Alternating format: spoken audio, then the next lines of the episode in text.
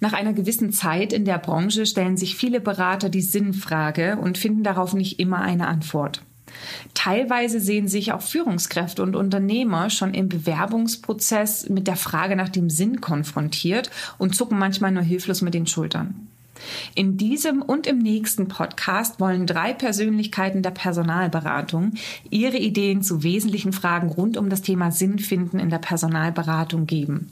Drei Persönlichkeiten, die jeweils jeder mehr als zehn Jahre in der Branche unterwegs sind und offensichtlich ein starkes Warum bzw. Sinnempfinden haben. Lass dich inspirieren von Sabine Rodach, Thomas André Sola und von mir. Herzlich willkommen zum Personalberater Coach Podcast. Blicke hinter die Kulissen erfolgreicher Personalberatungen mit der Brancheninsiderin Simone Straub. Auch nach über 100 Podcast-Folgen erlebe ich in meinem Podcast noch Premieren. Heute ist es die, dass ich zwei Gäste zum Interview geladen habe. Die Gäste an sich kennst du als treuer Hörer meines Podcasts bereits. Es sind einmal Sabine Rodach, bekannt aus der Folge 19 und meine erklärte Contract Superwoman. Offiziell betitelt ist sie Head of Strategic Business Development bei der Life Science Personalberatung K-Recruiting. Als zweiten Gast begrüße ich Thomas André Sola, Geschäftsführer der EBSCO Deutschland GmbH, dem Verband der Staffing-Unternehmen in Deutschland. Er ist hier bekannt aus der Folge 108, wo es um die internationale Expansion von Personalberatungen geht. Wir haben uns heute das Thema Sinn vorgenommen und uns dreien ist das Thema Sinn im Allgemeinen und Sinn in der Personalberatung im Speziellen schon vielfach begegnet. Also sei es, dass wir uns jetzt selbst danach gefragt haben, als Führungskräfte Kollegen diese Fragen beantworten mussten, ähm, durften und auch innerhalb der Gesellschaft ähm, den, den ähm, grundsätzlichen Berufsstand der Personalberater verteidigt haben. In diversen Umfragen steht der empfundene Sinn einer Arbeit und auch der Beitrag für ein gesellschaftliches großes Ganzes regelmäßig unter den Top-Gründen, sich für einen Job zu entscheiden. Und vielleicht stehst auch du, lieber Hörer, gerade an dem Punkt, dass du dich fragst, ob dein Job als Personalberater eigentlich überhaupt Sinn macht. Oder du stehst vor der Entscheidung, ob du als Personalberater einsteigen willst und bist dir nicht sicher, ob dies etwas ist, was Sinn gibt. Ja, zu all diesen Themen sind wir heute zusammengekommen. Ich sage einfach auch nochmal herzlich willkommen an euch beide in diesen Podcast Hallen im Zoom. Hallo. Hallo. ja, ich freue mich, Hallo. dass ich dabei bin. Vielen Dank für die Einladung. Ich freue mich ja. natürlich auch und ganz tolle Anmoderation, Simone. Ne, habe ich fleißig mir aufgeschrieben und ganz toll vorgesagt, um das auf den Punkt zu bringen, weil wir sind ja heute zu dritt tatsächlich und da geht's natürlich dann auch darum, die ganzen Gedanken, Ideen ähm, und so weiter ähm, auf den Punkt zu bringen und das alles zeitlich so ein bisschen im Zaum zu halten. Ich bin gespannt, wie es läuft, ja, weil wir haben ja alle drei ganz, ganz viel zu sagen und ich glaube, ähm, wir starten jetzt einfach mal so mit dieser Frage, mh, hm, ja, Sinn im Konkreten. Ähm, ich habe ja gesagt, es gibt ja immer wieder auch die Sinnfrage, wenn ich jetzt als Personalberater tätig bin oder vielleicht in den Job einsteigen möchte. Sabine, warum hast du denn damals in diesen Job begonnen? Hat das für dich so richtig groß Sinn gemacht oder wie war das bei dir?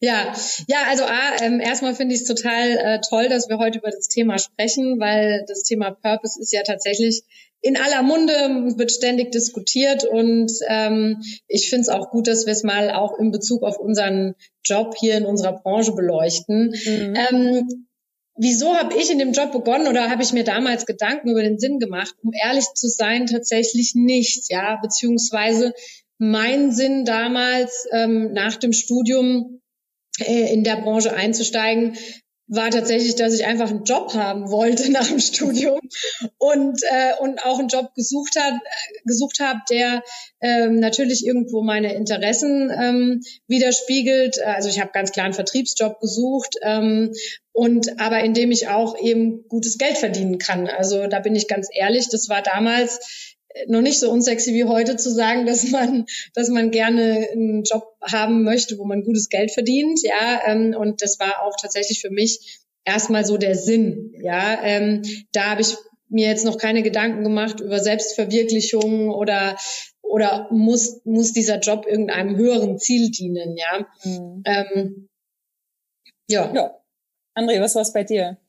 Ja, ich habe es ja im Podcast 108 schon erzählt gehabt, Simone. Bei mir war der Sinn, dass ich irgendwann die Firma von meinem Vater in Kolumbien übernehmen sollte mhm. und das Handwerkszeug zu erlernen. Also ähm, schon ein bisschen mehr sind dahinter gewesen.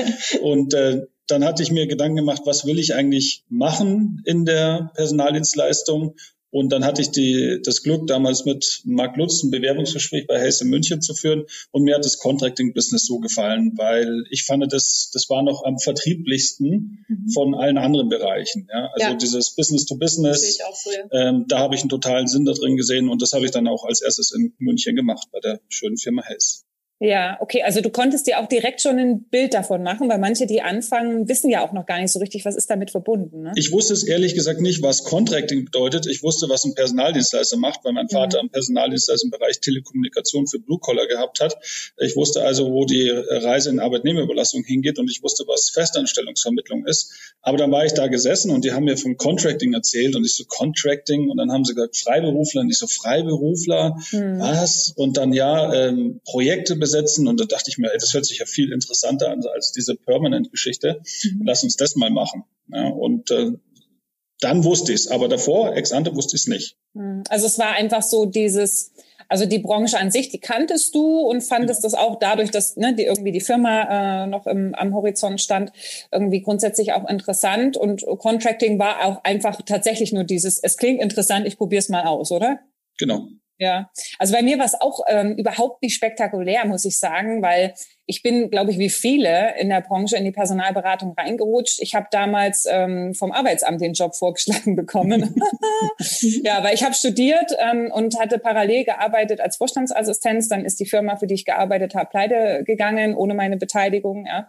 Ähm, und ähm, dann musste ich mir Sie haben drei Monate keinen keinen Lohn gezahlt und ähm, ich war dann irgendwann vor der Entscheidung gestanden. Ich hatte eine Wohnung in München, ja, habe parallel studiert. Ähm, ne, jeder, der in München studiert, weiß, ne, die die Wartelisten für die Studentenwohnheime sind ewig lang, ja, vier Semester zum Teil. Mhm. Ähm, hatte dann finanziellen Rückstand, ja, und musste dann eben Geld verdienen und war arbeitslos gemeldet beim Arbeitsamt, auch wegen Insolvenzausfallgeld und so. Und dann hat mir das vorgeschlagen und habe gedacht, ach, ist irgendwas mit Personal und ja, ich gehe da mal hin ne, und die nehmen mich auch. Ich fand die sympathisch und habe da angefangen. Ne? Also es war jetzt auch tatsächlich nicht, dass ich sage, okay, was ist der Sinn, Sinn, Sinn dahinter, sondern der Sinn war für mich, ich verdiene Geld.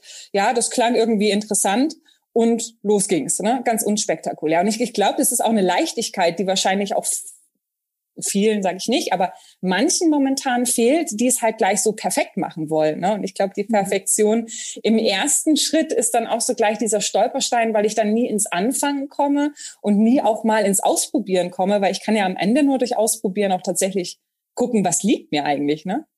Total, ja. Also das nehme ich auch wahr. Ich habe oft das Gefühl, wenn ich mit so jungen Bewerbern spreche, Berufseinsteiger, dass die so einen, diesen Perfektionsanspruch haben, das muss jetzt gleich der Job sein. Ähm, und äh, und ich selber, also ich sehe es genauso wie du. Ich bin ja auch durch Zufall äh, in diese Branche gekommen.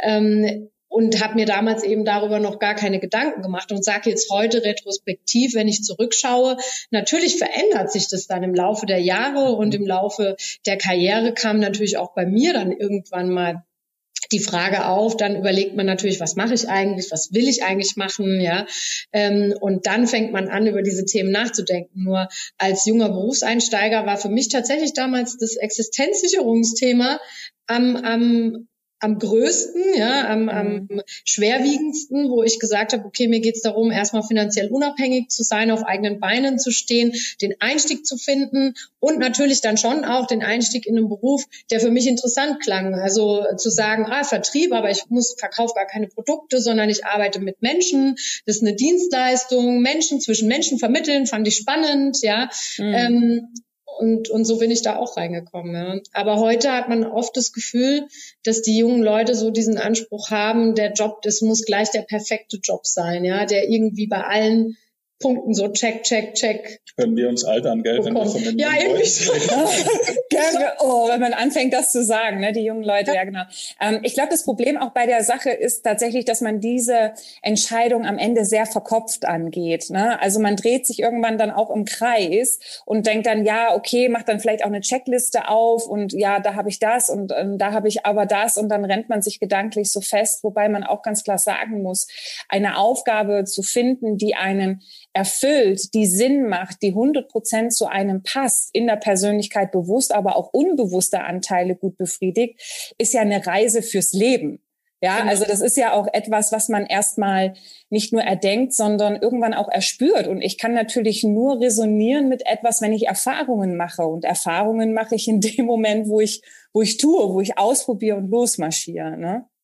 Genau. Aber ja, ich, ich sag mal, manche sind ja schon losmarschiert ja, und befinden sich dann irgendwann im Job und ähm, haben vielleicht dann eben auch diese ersten Bedürfnisse bedient, ne, haben so ihre erste Rolex äh, sich incentiviert, ne, sind, sind nach äh, Las Vegas geflogen und weiß ich nicht was. Ja, und das ist ja dann auch eine natürliche Entwicklung, die dann kommt, wenn man so diese diese Existenzbedürfnisse und und ne, so ähm, auch dieses ähm, Thema Anerkennung und so weiter bedient ähm, hat, dass irgendwann die Frage kommt und jetzt, ja, wie wie hat sich denn das Thema Sinn für euch dann verändert? Also welchen Job macht der Sinn für euch heute? Nee, welchen Job macht der Sinn für euch heute? Welchen Sinn macht der Job für euch heute? Ähm, also ja, ich also stimme dir zu, dass das ein bisschen so, also dass man das als Reise bezeichnen kann und deswegen äh, will ich auch da meine Reise nochmal drauf eingehen. Also für mich war das tatsächlich so, dass nachdem ich dann so den Einstieg gefunden hatte und auch eben so meine Grundbedürfnisse, so äh, existenzsichern, Geld verdienen, reinkommen in den Job nach ein, zwei Jahren erste Erfolge erfüllt habe, hat sich das für mich in so eine Richtung entwickelt, dass ich gemerkt habe, weil ich habe vorher schon auch ein paar andere Berufserfahrungen gemacht, Mensch, der Job ist ja schon ein Job, in dem man extrem viel Anerkennung bekommt, weil man irgendwie auch sieht, man sieht direkte Ergebnisse seiner Arbeit. Ja, woher kommt das? Ähm, man sieht, welchen Einfluss man auf das Leben von jemandem hat. Ich meine, ich bin eingestiegen auch in der Vermittlung von Freiberuflern in der Life Science Branche und habe direktes Feedback bekommen von den Freelancern, die durch mich ein neues Projekt äh, gewonnen haben, die mir dann auch super interessant, also auch ganz interessante Leute, Spannendes erzählt haben, an welcher Entwicklung ähm, sie da arbeiten, sei es ein Medikament oder ein Medizinprodukt. Ähm, oder eben äh, im Qualitätsbereich oder was auch immer. Also man, man hat ja sehr viel mitbekommen, auch über diese Branche, für die man äh, arbeitet, auch von Kundenseite, aber eben sehr stark auch von der Kandidatenseite. Und da habe ich für mich dann schon festgestellt, dass mir das immer mehr Spaß gemacht hat und dass ich auch darin dann einen Sinn gesehen habe, weil ich gesagt habe, Mensch, ich helfe ja ganz direkt, ich bin ja super direkt dran beteiligt, denn ohne mich hätte dieser Kunde jetzt nicht diesen selbstständigen Experten gefunden und dann hätten die dieses Projekt nicht in dieser Zeit fertig bekommen. Wow, ja.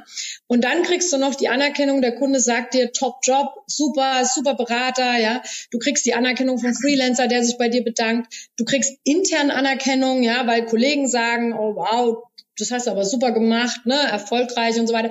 Das heißt, ich habe schon gemerkt im Gespräch mit Freunden und Bekannten, die in anderen Branchen tätig waren und vielleicht einen Job hatten, wo sie in der Wertschöpfungskette irgendwie nur so ein ganz kleines Glied waren und gar nicht das Ergebnis gesehen haben am Ende, wenn der Kunde das Produkt gekauft hat oder so, ähm, dass da ein Unterschied besteht und dass mir das super wichtig war, eben jetzt gar nicht mehr Prio, Prio eins das Gehalt, was ich verdiene, sondern tatsächlich dass ich sehe, was für einen Einfluss das auch hat, was ich mache, ja, und dass da für mich ein Sinn entstanden ist und dann natürlich jetzt auch sicherlich auch ein bisschen abhängig von der Branche, in der ich mich seit knapp 14 Jahren jetzt bewege, Life Science, ich für mich persönlich halt auch da ein starkes Interesse dran habe und das auch äh, interessant finde äh, und sage, am Ende der Reise steht irgendwo dann schon der Patient und das ist auch jeder von uns, ja, ähm, was, was die Branche macht.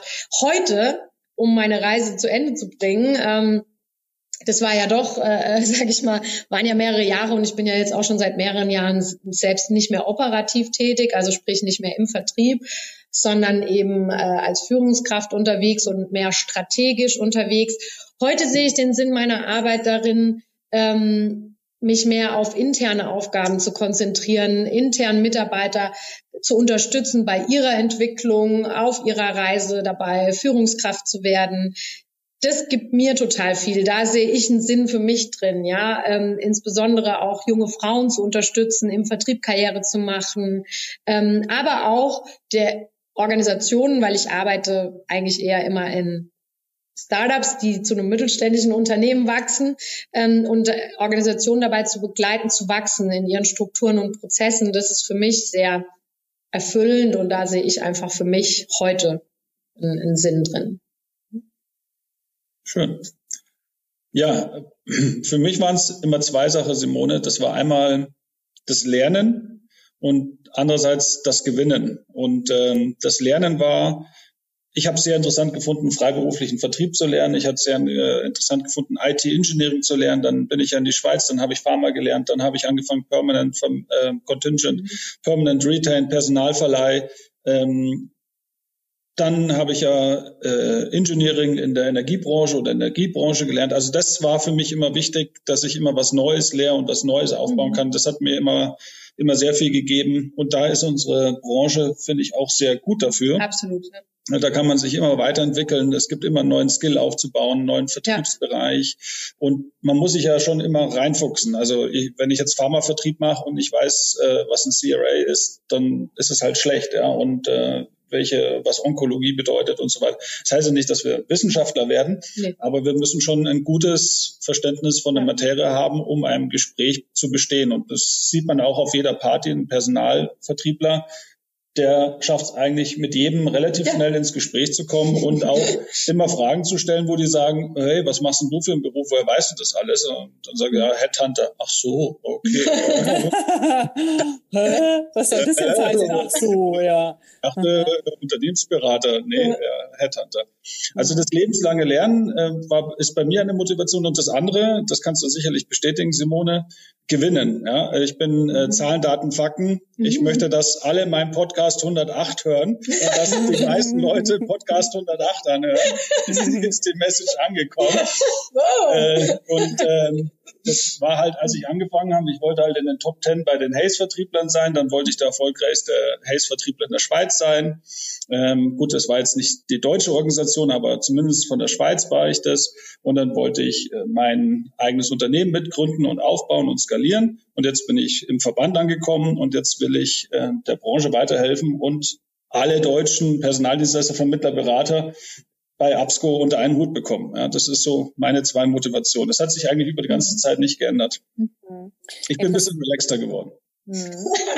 Interessant finde ich es aber tatsächlich, dass, es, dass, es, äh, dass es am Ende irgendwie von einer persönlichen ähm, ja, Sinngebung sozusagen hin zu einer übergeordneten ging, ne? weil ähm, du hattest ja auch gesagt ähm, vorhin, Sabine, dass es am Anfang wirklich war, ne? Existenzsicherung, auf eigenen Beinen stehen und so weiter, Anerkennung, bis hin jetzt zu einem Punkt, wo es eigentlich darum geht, anderen zu helfen, ne? also ähm, einer Gesellschaft zu helfen, ähm, Jungfrauen zu helfen, ähm, andere eher dabei zu begleiten. Das muss man ja auch sagen, das ist ja schon am Ende auch irgendwo mit einem Einschnitt, denke ich mal, auch finanzieller Art verbunden. Ne? Wenn man nicht mehr aktiv mhm. im Vertrieb tätig ist, ne? dann, dann, dann ähm, verdient man weniger. Aber ich glaube, das ist am Ende auch nicht mehr so groß relevant. Und ähm, André, du hast jetzt gerade auch gesagt, für dich war das Lernen ein Thema und das Gewinnen ein Thema.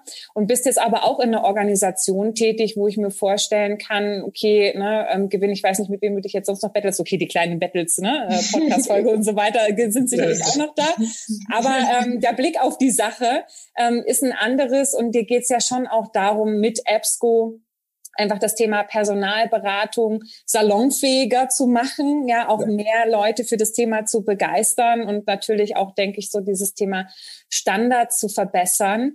Und ähm, ich weiß nicht, wie ihr das seht. Möglicherweise ist es tatsächlich so, es wäre tatsächlich auch meine Theorie, dass man sagt, ähm, am Ende kann ich natürlich erst dann wirklich richtig freigebig für andere da sein, wenn ich mit mir selber aufgeräumt bin. Ja, also mhm. wenn ich mhm. selber mhm. eben auch so meine Themen mal angeschaut habe und und wenn ich selber eben auch dann ähm, ja vielleicht ähm, ein bisschen mehr bei mir selbst angekommen bin, um mich nicht mehr gegen andere verteidigen zu müssen, weil nur dann kann ich wirklich auch freigebig für andere da sein. Macht das Sinn? was ich ist ein, ist, ist, ein, ist ein guter Punkt. ja. Und ich glaube, wir haben ja auch schon oft darüber diskutiert, dass ein guter Vertriebler kein guter Manager ist, ja. Und äh, mhm. äh, das, was du gerade gesagt hast, würde ich in vielen Fällen genau darauf zurückführen, ja, weil noch nicht die, ich weiß nicht, ob es die geistige Reife ist oder die Entwicklung vom Eigenvertrieb auf mhm. Teamleistung umzustellen. Ja, ich glaube, das ist ein, ist ein Entwicklungspfad, den man erst gehen muss, den ich auch mhm. gehen musste. Das war auch nicht so einfach. Ich entschuldige mich auch im Nachhinein bei den Leuten, die ich verbrannt habe. okay. das ist gut. In der Hey-Schulung habe ich äh, einige Managementfehler gemacht. Und äh, ich war anscheinend noch nicht reif. Mhm. Und ähm, das kommt dann mit der Zeit. Mhm.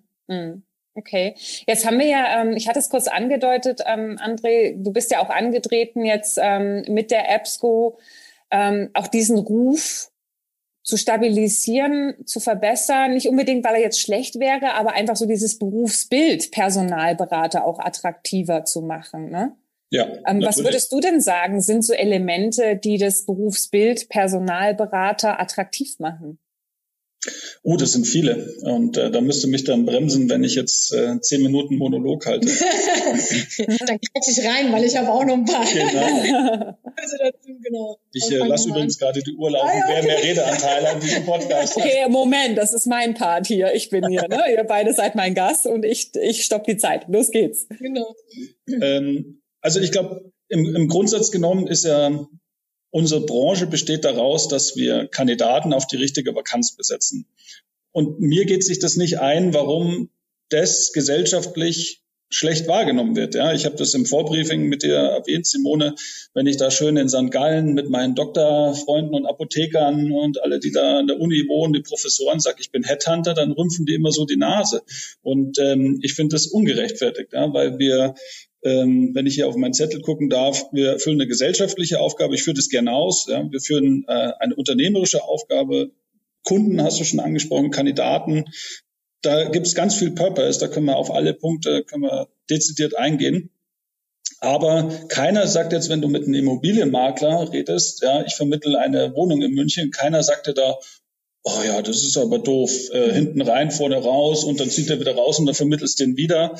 Ähm, und ich weiß gar nicht, wo das genau herkommt, ähm, dass, dass unsere Branche da schon einen schlechten Ruf hat. Ich finde es aber per se ungerechtfertigt. Ja? Und wenn wir da, wenn wir da mal das bisschen aufgliedern, also das eine hast du ja schon gesagt, Sabine, mit den Kunden, dass wir Kundenprojekte, Kundengewinnerzielung eigentlich erst ermöglichen, indem wir die richtigen Kandidaten für ihre Projekte und Produktentwicklung finden. Das ist schon unheimlich viel Sinnhaftigkeit. Den Kandidaten, wir verändern Lebenslinien. Ja, also mein, äh, mein bestes Beispiel ist Alan, den ich bei Roche platziert habe, aus Amerika hierher gebracht hat. Der hat Kinder bekommen mit seiner Frau, die sind in Basel aufgewachsen, ist ein Drug Safety Experte, mhm. übrigens äh, vielen Gruß. Ähm, und äh, für den, also es war ein schwieriger Prozess, den in die ja. Schweiz zu bekommen von Amerika, aber für den hat sich eine ganze Familie und die Generation, die danach kommt, aufgrund meiner Vermittlungsleistung, hat sich äh, genau. sein Leben verändert. Und ich finde, das ist was total Tolles. Ob man jetzt am Ende des Tages sagt, das langt mir, äh, mhm. um in der Personaldienstleistung tätig zu sein, muss ja jeder für sich äh, selbst finden. Ja.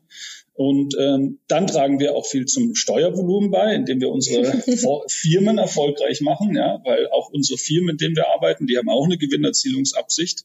Und am Ende des Tages, und das ist auch total wichtig, ähm, ich denke, gesellschaftlich tragen wir auch einen großen Teil dazu bei. Ich habe mir das mal ausgerechnet. Ich denke, dass wir Staffing-Unternehmen ungefähr eine Million Platzierung im Jahr vornehmen. Ich habe mir das mal so hochgerechnet, äh, wenn ich das so äh, raussummiere aus den Arbeitnehmerüberlassungen, freiberuflichen und Festanstellungszahlen. Und wenn man jetzt eine Million auf 33 sozialversicherungspflichtiger, 33 Millionen sozialversicherungspflichtiger Erwerbstätige zieht, dann ist es ganz schön viel. Ja. ja. Und ähm, dann ist es sicherlich vielleicht nicht der Motor der deutschen Wirtschaft, aber zumindestens das Getriebeöl.